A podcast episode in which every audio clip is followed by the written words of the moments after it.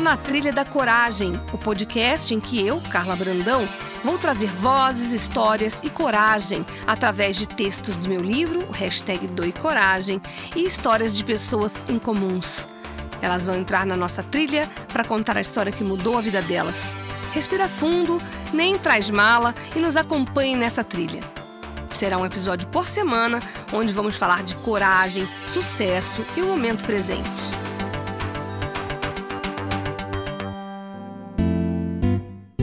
Olá, começando mais um Na Trilha da Coragem, só que hoje com muito mais coragem, porque eu tô com uma pessoa que fez da profissão dela uma forma de incentivar os outros a terem empatia, responsabilidade social, transformando pessoas através do social. Eu estou falando de Marcelo Nonoai.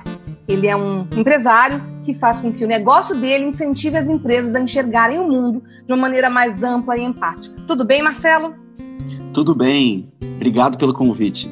Eu que agradeço você estar aqui e eu que te agradeço por você ter topado, inclusive, participar de uma aula minha com os meus alunos na universidade onde eu dou aula, sem nunca ter me visto, por pura generosidade e empatia, e é por isso que eu, a minha admiração por ti cresceu ainda mais muito obrigada por você fazer o que eu falei lá na aula, que não é só falar, mas é fazer, falar e pensar com a mesma sintonia. Você não vende só a ideia de responsabilidade social, você pratica. Isso, para mim, foi incrível. Muito obrigada a você. Foi um grande prazer, Carla. Eu, eu, gosto muito de dar aula, eu também tenho uma, uma, uma, uma trajetória no, no, acadêmica também, como docente, então a gente mata a saudade do, do, da sala de aula, de trocar experiência com, com, com, com os alunos, então, assim, para mim foi um prazer e obrigado pelo convite também para aquela aula. eu queria começar, para que você conte para quem está nos ouvindo agora, dizendo quem é o Marcelo Nonoai. Olha, o, Marcelo Nonoai é um, assim, em termos de formação, né, eu, me formei em administração, depois eu fiz um mestrado na área de administração, com uma especialização em, em, em marketing, e eu sou uma pessoa, assim, que uh, gosto muito de, de, de, estar em contato com outras pessoas, eu sou uma pessoa que, que gosta de realizar coisas, sonhos, ideias, uh, eu tento ser criativo e fazer coisas diferentes, né? Gosto de, de tentar não ter rotina e acabei que acabou que eu levei isso para minha vida profissional, né? A, a, de certa forma, ela é uma, um reflexo do que eu sou e do que eu gosto de fazer.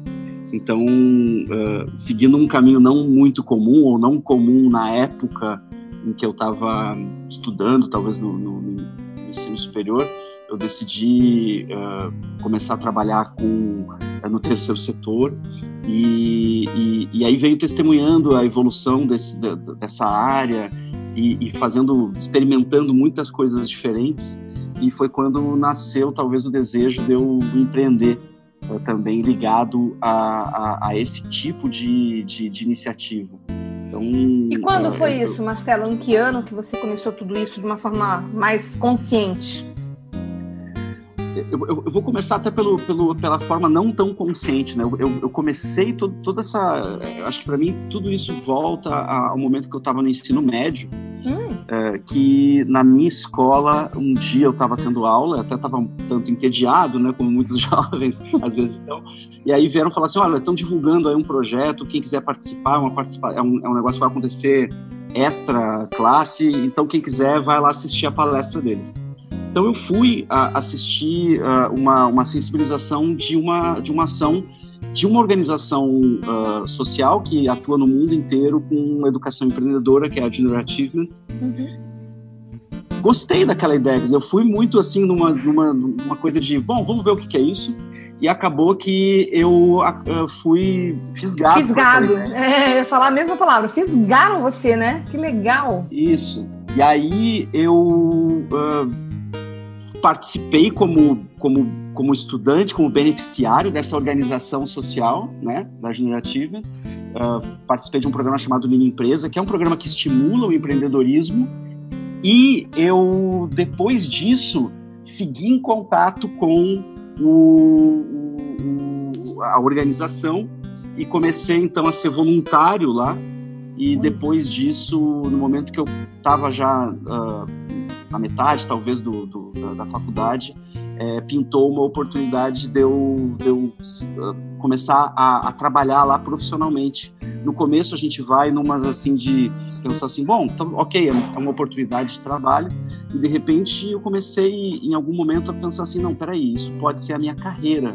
E eu não tinha pensado nisso antes, né? Porque eu acho que, uh, sei lá, nos anos uh, 80 e 90, ali, quando Nossa. eu estava fazendo a minha formação no, no, no, na escola, Uh, ninguém chegava a dizer assim, não, olha, uma boa opção de carreira é trabalhar no terceiro setor, até porque eu, ninguém falava. Eu arrisco dizer que hoje ainda é uma coisa que está distante ah, de é. muita gente, né? Imagina lá, né? É, então, assim, mas em algum momento eu falei assim, não, peraí, eu acho que eu posso transformar isso na minha vida profissional. Sempre ter aquelas dúvidas, será que dá para viver disso? Sim. Será que Uh, será que eu não vou ficar muito para trás profissionalmente? E né? eu vou fazer um salto agora. Você hoje, olhando para trás, você respondendo a sua pergunta lá de quando era Marcelo jovem, valeu a pena? Ah, com certeza valeu muito a pena. Eu, eu assim, eu não, eu não troco a minha trajetória por, por outra, assim, né? Então, assim, eu, eu, eu gosto do, do, do, das escolhas que eu fiz, gosto das coisas que eu fiz e também sinto que, uh, assim, mesmo profissionalmente, em termos de desenvolvimento de competências, em termos de até mesmo financeiro, é, eu uh, tava, eu penso que assim, eu não, eu não tô, não, sinto que eu fiquei nem um pouco para trás, nada a dever e, e em vários aspectos eu, eu sinto que é, eu cresci muito, aprendi muito, então assim, eu não tenho nenhum, uh, não trocaria por nada essa trajetória. E me conta uma coisa, Marcelo, para quem está ouvindo também, o que é responsabilidade social? Como está o terceiro setor hoje, 2020, no Brasil? Se você conseguir resumir, claro, né? É, Porque é. é complicado, é uma questão muito complexa. Eu sei que é uma pergunta complexa. É, eu, eu, vou tentar não ser acadêmico, porque você está falando de vários conceitos aqui, mas acho que o mais importante, assim, para mim, a ideia por trás de tudo isso, não querendo dar definição de, de livro, texto, né, é, é, dizer assim, quando a gente fala de responsabilidade social, a gente está falando da consciência, e aí se a gente está falando de, de empresas, Uh, a gente fala da consciência de que a empresa ocupa um espaço na, na sociedade, na, na no, no, mundo. Uh, essa empresa, é, ela nasce, provavelmente, ela nasceu para, e se ela, se ela existe, ela existe para suprir algum tipo de, de necessidade, algum tipo de, de, de, carência né, de mercado, alguma coisa que as pessoas valorizem, e por isso elas uhum. eventualmente pagam por isso.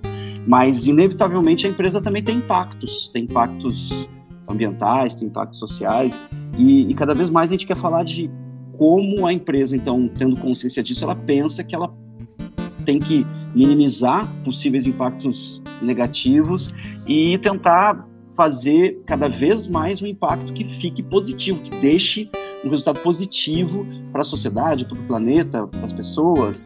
Então, uh, para mim, a responsabilidade social tem a ver com isso, é, é essa consciência, ou seja, é, é muito além do que está escrito numa lei, de que a, talvez a empresa seja obrigada a fazer, uh, mas que o que ela deveria estar tá fazendo, o que ela deveria estar tá fazendo que é o certo. E é mais do que, hoje em dia, para mim, assim, está muito claro de que a gente até pode diferenciar.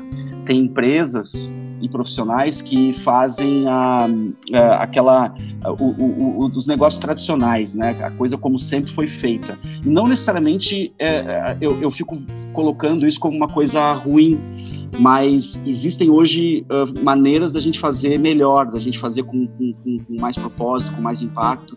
Uh, por outro lado, você perguntou como é que o terceiro setor está esse ano, uhum. né? Eu acho que assim, a gente tem um ano que é de grande desafio para todo mundo, o mundo inteiro, todas as pessoas, uh, todo mundo está sofrendo muito com essa situação de pandemia que a gente está vivendo. O terceiro setor no Brasil, ele, eu acho que assim, ele, ele sempre vem em evolução já há muitos anos né? A gente nota que há um crescimento, há uma profissionalização, uh, existem oportunidades, existem muitas coisas interessantes acontecendo. Uhum. Por outro lado, sempre é uma luta conseguir uhum. uh, sobreviver nesse setor. E aí a gente está falando, às vezes, assim, tem organizações sociais que são grandes, organizadas, que elas uh, têm muita visibilidade, mas tem um enorme número de pessoas que estão na ponta lá nas comunidades fazendo muita diferença com quase nada. Sim, então, conheço alguns. A situação sempre foi assim. Agora, com a pandemia, eu digo, todas as causas viraram emergências. Assim. Então, assim, para todo lado que você olha, a gente tem pessoas em situação de extrema vulnerabilidade, a gente tem pessoas, uh, uh, inclusive que agora vão, né, a gente vai ter um, um aumento grande de pessoas na, em, em extrema, extrema pobreza, pobreza né? a fome volta e, e um monte de, de problemas muito emergenciais que se junta a tantas outras questões que já eram muito importantes. De repente, a gente está discutindo questão de, de, das queimadas, a gente está discutindo né, ah, como proteger a, a nossa fauna. Uhum. Então, assim, são muitos temas. Os é, indígenas, né? Tem coisa dessa para pensar. É. Então, assim, está tá, tá vivendo, as organizações estão vivendo um, um, uma situação difícil, mais difícil do que o normal. Por outro lado, tem sim um movimento da, da, da sociedade, ou pelo menos teve, né, em, boa parte do início da, da pandemia, um movimento impressionante de filantropia, recordes de, de, de doação de, de, recursos e tudo mais. Então, assim, por, nesse ponto, houve algum, alguma mobilização da sociedade num país, Brasil, que ainda precisa desenvolver muito a, a, uma, a cultura de doação, precisa desenvolver muito uma cultura de voluntariado, um espírito de, de, de, trabalhar pela comunidade. Então, assim, a gente já tinha muitos desafios e isso, né, a, a, a pandemia foi, de certa forma, uma, uma, uma grande lente de aumento para a gente ver todas essas desigualdades e tudo que a gente vive no nosso país. E você falou uma coisa no dia que nós fizemos a aula que marcou bastante, que as pessoas confundem bastante responsabilidade social, voluntariado com uma coisa mais simplória, com uma ajuda, com caridade. E isso também é uma coisa que precisa ser transformada. Eu, eu imagino que seja uma luta grande, né? É, a gente, assim, no, no, no nosso dia a dia, fala, falando especificamente de quando a gente fala de programas de voluntariado, né, no, no Brasil se consolidou, de certa forma, cristalizou assim, um, para as pessoas que trabalham na área, um certo um conceito dizendo assim, olha, voluntário é quem dá tempo, trabalho e talento por causas de interesse social, né? E, e aí se faria uma distinção entre quem faz voluntariado e quem, quem faz quem é simplesmente um doador. E quando eu falo simplesmente não é pouco, tá? Tô dizendo, não estou menosprezando, né? Tô dizendo, você tem pessoas que vão aderir a campanhas de doação, então ela pega e dá um dinheiro, ou ela dá um, um gênero alimentício, por exemplo, uhum. ou ela até mesmo doa sangue, né? Ela é doadora. Uh, e o, o, o, voluntário é aquele que dedicaria horas e o seu talento, aquilo que, ela sabe, que ele sabe fazer para as causas. Uh, os dois movimentos são muito importantes. É óbvio que as pessoas uh, confundem um pouco os conceitos, porque quando a gente fala de, de doar alguma coisa, você diz, não, mas eu só dou se eu quero, ou seja, voluntariamente. E eu digo, sim, claro, fosse diferente, seria uma, por exemplo, poria um revólver na cabeça da pessoa e diria, passa aí o, o seu dinheiro para aquela causa. Isso não é doação, isso é uma coerção. Uhum. Mas quando, quando, quando eu dou, é evidente que eu dou voluntariamente, de forma voluntariosa, né? porque eu quero, porque eu tenho vontade. Agora, uh, no conceito de trabalho voluntário, de serviço voluntário, a gente quer falar sim da questão de horas. Se você olhar a classificação internacional que a, a Organização Internacional do Trabalho coloca sobre trabalho voluntário, eles colocam que uma, um dos pontos é, é um trabalho que onde se dedicou no mínimo uma hora. A hum. intenção aqui é dizer, é, é tentar diferenciar, não, não, é simplesmente a caridade. Não que a caridade não seja importante. Ela, é, ela faz parte, né? Mas ela não ela é, é, é, Mas ela não se é define só por isso. Imagina se num ano de 2020 a gente não tivesse caridade. Não adiantaria ter um monte de gente na rua dizendo: olha, eu tô dando minhas horas aqui. Não, tem que dar alimento, tem que dar comida, tem que ajudar de fato. Agora, por que não eu também dar minhas horas? Porque senão a gente entra numa certa armadilha de dizer, não, esse ano eu não vou fazer caridade porque eu tô sem dinheiro. E eventualmente, realmente, a pessoa não tem dinheiro. Mas o tempo, você sempre dá um jeitinho, mesmo as pessoas mais ocupadas. Uhum. E aí, quando eu falo, por exemplo, da, da, área onde a gente trabalha, que a gente trabalha muito com voluntariado empresarial, né? Programas de voluntariado dentro da, das empresas, uhum. até o, a, a pessoa que é da diretoria, a pessoa que está na presidência de uma empresa, ela acha um tempo para fazer trabalho voluntário.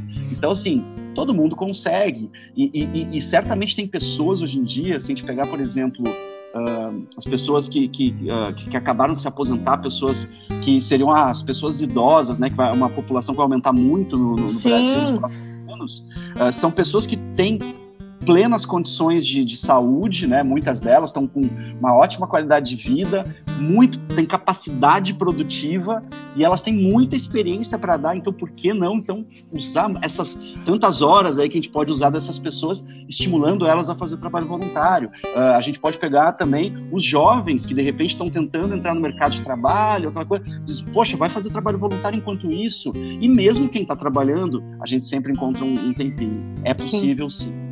E eu tenho uma, uma, coisa que eu queria saber e elogiar, que eu vejo pelas suas redes sociais, que a sua equipe de trabalho, ela, ela é vibrante, assim, como a sua fala, como o seu comportamento, né? Como que é liderar uma equipe para fazer com que isso aconteça, né? Para levar para uma empresa esse entendimento de uma forma efetiva? Não é nada fácil, né? Liderar a equipe não é nunca fácil. E, e eu, eu, eu, eu, falo uma coisa já há uns 20 anos que eu falo assim: olha, a gente tem o melhor e o pior trabalho do mundo ao mesmo tempo. Porque é, é, é o melhor trabalho porque a gente lida com gente super motivada, a gente lida com gente muito interessante e interessada. Então, assim, é muito legal trabalhar com as pessoas que a gente, que a gente toca no nosso dia a dia. Por outro lado, pelo fato dessas pessoas, quando elas chegam para nós, elas chegam naquele momento de fazer o trabalho voluntário, que elas estão extremamente motivadas e tudo mais, a gente não, não pode nem ter um dia ruim, a gente tá, tem que estar tá sempre bem, né? A gente tem que estar tá sempre alegre, contagiante, e tentando trazer as pessoas para essa causa, que é uma causa que as pessoas fazem muito de coração, né? Que é diferente de, de, de eu chegar, sei lá, numa empresa e eu vou dar uma, uma capacitação, por exemplo, e as pessoas estão lá porque elas, obviamente, têm que estar, tá, é parte da, da, da do, da, da, rotina profissional delas. Uh, nós sempre lidamos com pessoas assim que, olha, ela poderia não estar, ela uhum. pode não fazer, mas ela faz porque quer. Então a gente mas tem que estar também. Uma motivado. curiosidade, eu tenho uma curiosidade enorme. Você deve, tem estatísticas, mas eu queria saber da, da, da sua percepção qual é o perfil do, da pessoa que é engajada, que se predispõe a arregaçar as mangas no estalo, no gatilho que você, com o seu discurso, a sua equipe é, vão lá e propõem? Tem um, um recorte? Tem alguns recortes, assim, é, assim o voluntariado no Brasil e eu acho até que no mundo como um todo, ele tem um, um certo predomínio das mulheres, as mulheres né, são, tomam muito à frente, então a gente vê as mulheres muito engajadas sempre na, nas causas de, de voluntariado.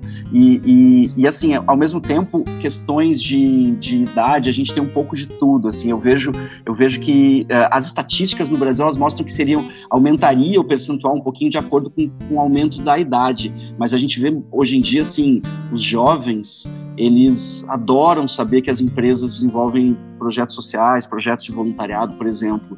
Então, assim, a gente tem pessoas de, de, de, de tudo que é tipo de, de, né, de idade aí envolvidas, e assim, a gente tem aquelas pessoas que estão uh, muito preocupadas uh, com, com, com, em mudar a realidade, em transformar a, a sociedade e, e agregar na vida delas propósito. Né? Então, assim, a gente, isso é um, eu acho que é um traço em comum entre as pessoas que buscam iniciativas de trabalho voluntário.